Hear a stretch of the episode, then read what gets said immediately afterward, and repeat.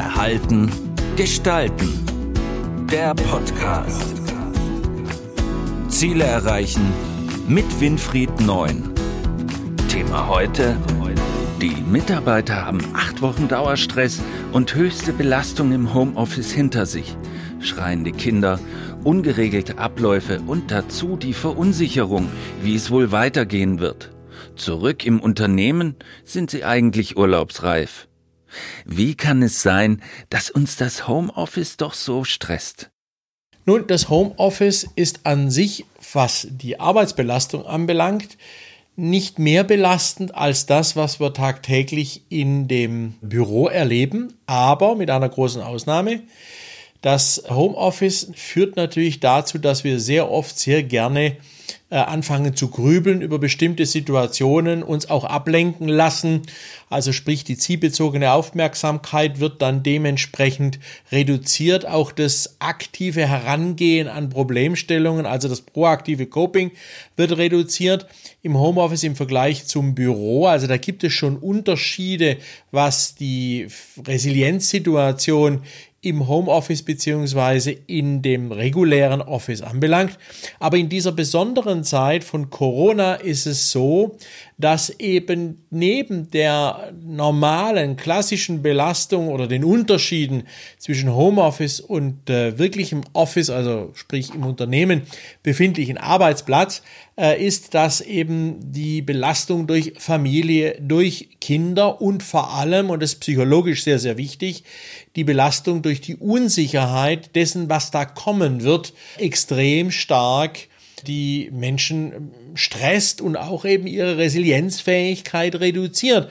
Also man kann sagen, das Homeoffice in Corona-Zeiten ist ein absoluter Resilienzkiller. Ähm, es zerstört all das, was wir brauchen, um wirklich kräftig uns gegen Stress aufzubäumen, gegen die Belastungen von schreienden Kindern oder aber durch äh, Nachbarn, die einfach lärmen oder aber durch Arbeitgeber, die einem noch mehr Arbeit äh, aufs Auge drücken und so weiter. All da hilft Resilienz. Aber in Corona-Zeiten ist diese Resilienz extrem stark beansprucht worden. Also überproportional. Es gibt auch Statistiken und Studien hierüber für die Corona-Zeit und man sieht signifikant, so wie der Absturz der Wirtschaftsleistung war, so ist auch der Absturz äh, bei der Mehrheit der Menschen, was seine oder ihre Resilienzpotenziale anbelangt. Also man kann sagen, Homeoffice an sich ist schon etwas anders da wie das äh, Office beim Arbeitgeber, aber in Resilienzzeiten ist es extrem stressiger als sonst. Wie kann die Resilienz wieder aufgebaut werden? Nun, wenn man versucht, die Resilienz gerade jetzt wieder aufzubauen, weil natürlich jetzt heißt es Wiederaufbauarbeit leisten, heißt es, jetzt muss ich ranklotzen, jetzt wird mein Arbeitgeber sagen, ich brauche schnell viel Umsatz, ich brauche schnell wieder eine funktionierende Produktion, ich brauche schnell wieder Prozesse, die zur Höchstleistung aufgebaut werden und auch möglich sind. All das sind Dinge, die man jetzt leisten muss. Und dazu ist es wichtig, dass man eben ein Stück Resilienzreserven hat. Also sprich, Energiequellen hat, Energiereserven hat, die man jetzt abrufen kann. Und dies ist leider bei den meisten, auch so eine neue Studie, die die KOM GmbH durchgeführt hat, nicht der Fall. Resilienz ging extrem stark zurück. Was muss ich tun? Nun, es ist entscheidend, welche Parameter vor allem äh, hinsichtlich der Resilienz in dem Corona Homeoffice am stärksten beansprucht worden sind. Und das kann man sagen, das sind insgesamt drei Stück. Das erste ist das Thema Selbstbestimmung. Ich bin im Homeoffice in Corona-Zeiten alles andere als selbstbestimmt gewesen. Das heißt, ich wurde immer gehetzt, entweder durch meine Kinder, Nachbarn, Mann, Freundin oder aber Arbeitgeber. Das heißt, ich war immer einer derjenigen, die das machen musste, was andere von mir wollen. Für mich selber wurde der Raum immer enger. Die Luft für mich zurückzuschalten, mich zu beruhigen, mich selber zu korrigieren, ging fast gegen Null. Also ist es wichtig, dass man jetzt wieder anfängt, seine Selbstbestimmung aufzubauen. Und Selbstbestimmung heißt auch, dass man jetzt diese Wiederaufbauarbeit und das, was auf einen zukommt, selber plant, selber strukturiert und selber auch für sich quasi verinnerlicht, wie man es machen will. Und dort bitte nur so viel sich zutrauen und zumuten, was die Kraft auch hergibt und nicht schon gleich am Anfang wieder nach den Sternen greifen. Das zweite ist, was sehr stark beansprucht worden ist, die zielbezogene Aufmerksamkeit. Wir sind permanent abgelenkt gewesen im Homeoffice. Das Kind wollte bespaßt werden. Äh, das Kind hatte Hunger. Das Baby schrie. Man musste es versorgen. Das heißt, man musste sein Ziel, was man gerade am Laptop oder am Computer erarbeiten wollte, also sprich Ergebnisse, die man produzieren wollte, konnte man nicht umsetzen, konnte man nicht realisieren. Die Folge war die, man ist rausgerissen worden aus seinem Arbeitsrhythmus und musste kurz sich um die Familie kümmern.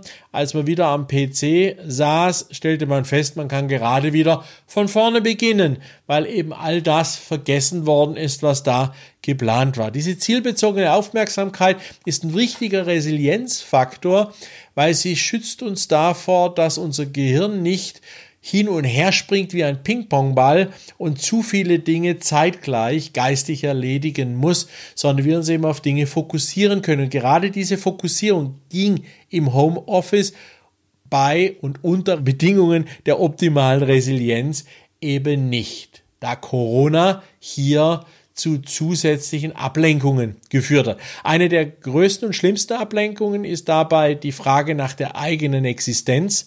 Reicht mir das Geld noch? Ich bin in Kurzarbeit, habe nur 60 Prozent von dem, was ich tatsächlich eigentlich zur Verfügung haben müsste. Ein großer Betrag fehlt. Wird meine Firma auch die Corona-Zeit überlegen? Oder bin ich meinen Arbeitsplatz los? Wie geht es grundsätzlich weiter? Kann ich meine Mutter wieder besuchen? All das sind quälende Fragen, die eine zielbezogene Aufmerksamkeit extrem reduzieren und damit Kraft kosten. Und der dritte Punkt, der hier eine Rolle spielt, ist das proaktive Coping. Wenn ich schon tagsüber sehr stark damit beschäftigt bin, Probleme, Herausforderungen, die ganz einfache Alltagsdinge sind hinsichtlich dem Umgang mit meinen Kindern, die wieder irgendetwas brauchen, die nicht in der Kita sind, die nicht in der Schule sind, ich aber auch denen auch noch Hausaufgaben, also Homeschooling betreiben muss mit den Kindern. All das sind Dinge, die dann dazu führen, dass ich halt für andere Herausforderungen keine Kraft mehr habe und damit das proaktive Angehen von Herausforderungen, also proaktive Coping in der Fachsprache, kann dann nicht mehr funktionieren. Und das ist aber ein wichtiger Aspekt, weil wenn wir feststellen, dass wir immer wieder all den Herausforderungen aktiv entgegenwirken können, also Herr der Lage sind, dann fühlen wir uns eben resilient. Aber das sind wir leider nicht in Corona-Zeiten. Wir sind in Corona-Zeiten im Homeoffice nicht Herr der Lage, sondern wir sind getriebene Ping-Pong-Bälle, die quasi wie einzelne Streichhölzchen an- und ausgezündet werden und dementsprechend wie kleine Bojen im Wasser auf und abschwimmen, abtauchen, wieder auftauchen. Wir fühlen uns da komplett eben fremdbestimmt und nicht mehr Herr der Lage. Welche Unterstützung benötigen die Mitarbeiter dabei? Ja, und in diesen Situationen, in denen jetzt die Mitarbeiter wieder die Arbeit aufnehmen, also die Wiederaufbauarbeit leisten sollen, braucht es ganz starke Führungskräfte. Und zwar starke Führungskräfte, die eine Führungskultur leben, die wir resilienzorientierte Führung nennen. Die also ganz bewusst darauf achten, dass die Mitarbeiter wieder ihre Resilienzkraft so schnell wie möglich wiederbekommen. Dazu gehört zum einen, dass nicht einfach nur delegiert wird, sondern dass kooperiert wird. Dazu gehört, dass Verständnis gezeigt wird, wenn am Anfang eben nicht alles gleich sofort wieder perfekt funktioniert. Aber dazu gehört auch, dass den Mitarbeitern einen Freiraum gegeben wird, in denen sie sich selber sortieren und sich selbstbestimmend auch wieder ausrichten können auf diese Tätigkeit. Und was wichtig dabei ist, die Führungskräfte müssen Stimmungsmanagement betreiben bei ihren Mitarbeitern. Sie müssen den Mitarbeitern helfen, dass wenn sie sich schlecht fühlen, wenn sie sich depressiv fühlen, wenn sie sich äh, quasi in negativen Affekten wiederfinden, nämlich gerade in der Existenzangstfrage, wie geht's denn jetzt weiter, schaffen wir das auch noch äh, trotz der hohen Verluste, muss die Führungskraft positiv einwirken, Gelassenheit aufbauen, Souveränität zeigen, auch wenn die Führungskraft selbst Angst hat äh, und nicht genau weiß, ob das Unternehmen die nächsten Monate überleben wird, so hat es doch die Aufgabe hier Souveränität zu entwickeln, nicht zu lügen, nicht Dinge einfach schön zu reden, aber doch positiv stimulierend, kritisch, aber positiv stimulierend auf die Mitarbeiter einzuwirken. Welche praktischen Tipps haben Sie für die Wiederaufbauer nach Corona? Ja, und für jeden einzelnen Wiederaufbauer habe ich natürlich auch paar Tipps, insgesamt deren drei. Tipp Nummer eins ist, lassen Sie sich Zeit, lasst ihr euch Zeit für die Selbstbestimmtheit. Sorgt dafür, wieder den Weg zu finden, auf dem man gegangen ist vor Corona und versucht den Weg einigermaßen ähnlich wieder zu gestalten, wie er früher war. Er wird nicht mehr gleich sein können, da sich viele Rahmenbedingungen verändert haben, aber umso mehr dieser Weg dem Weg vor Corona entspricht, umso schneller bekommt man wieder das Gefühl der Selbstbestimmtheit und der Souveränität im Rahmen dieser Wiederaufbauarbeit. Also Zeit lassen und die Selbstbestimmtheit wiederfinden. Tipp 2 Grübeln beseitigen.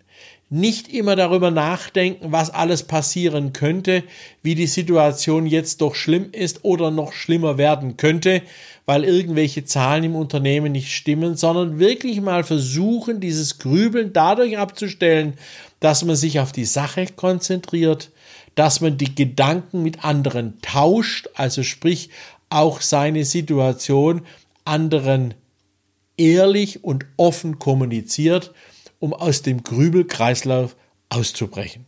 Also Tipp 2, Grübeln, soweit es nur irgendwie geht, zu beseitigen.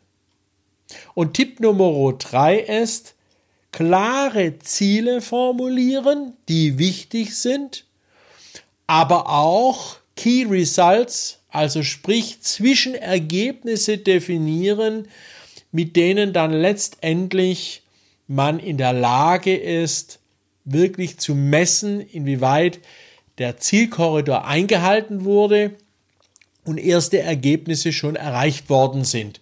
Das ist auch wichtig für die Führungskräfte, dieses sogenannte OKR-System, also ein System, in dem ich mir Objects, also sprich Ziele und Key Results, Zwischenergebnisse sehr detailliert formuliere, bin ich in der Lage, sehr schnell und sehr zügig meine Ziele auch wieder ins Visier zu nehmen und zu erreichen. Also nicht einfach nur zu sagen, wir wollen jetzt wieder einen Umsatz XY erreichen, sondern als Zwischenziele und damit Key Results definieren, der Kunde XY hat bei uns wieder gekauft oder aber die Branche XY ist wieder aktiv geworden. Also diese Key Results sind klar messbare und natürlich auch objektiv messbare Ergebnisse, an denen man sagen kann, ja oder nein, also erreicht oder nicht erreicht. Und diese Mischung zwischen Zielen, die etwas weiter weg sind, und den Key Results, die wirklich ganz nah erkennbar sind, als Zwischenergebnisse. Diese Kombination stärkt unsere zielbezogene Aufmerksamkeit und erzeugt genau das, was wir brauchen, nämlich eine Verbindung zwischen dem logischen Denken, nämlich was ist zu tun, und dem pragmatischen tatsächlichen Umsetzen. Und dazu sind Führungskräfte notwendig, die hier aktiv unterstützen. Wer mehr wissen will über dieses Thema OKR in Kombination mit dem Com-Motivator, kann dies gerne nachlesen unter www.neunseit.de oder aber mir auch eine E-Mail schicken an info@km-9.de und ich sende ihm dann entsprechend die Unterlagen zu. Ich wünsche viel Erfolg, gesund bleiben und resilient sein. Bis zum nächsten Mal. Das war Verhalten gestalten, der Podcast für Innovation, Führung, Resilienz und Digitalisierung. Weitere Informationen zu diesen Themen und zu Winfried Neun finden Sie im neuen Zeitmagazin und auf der Website verhaltengestalten.de.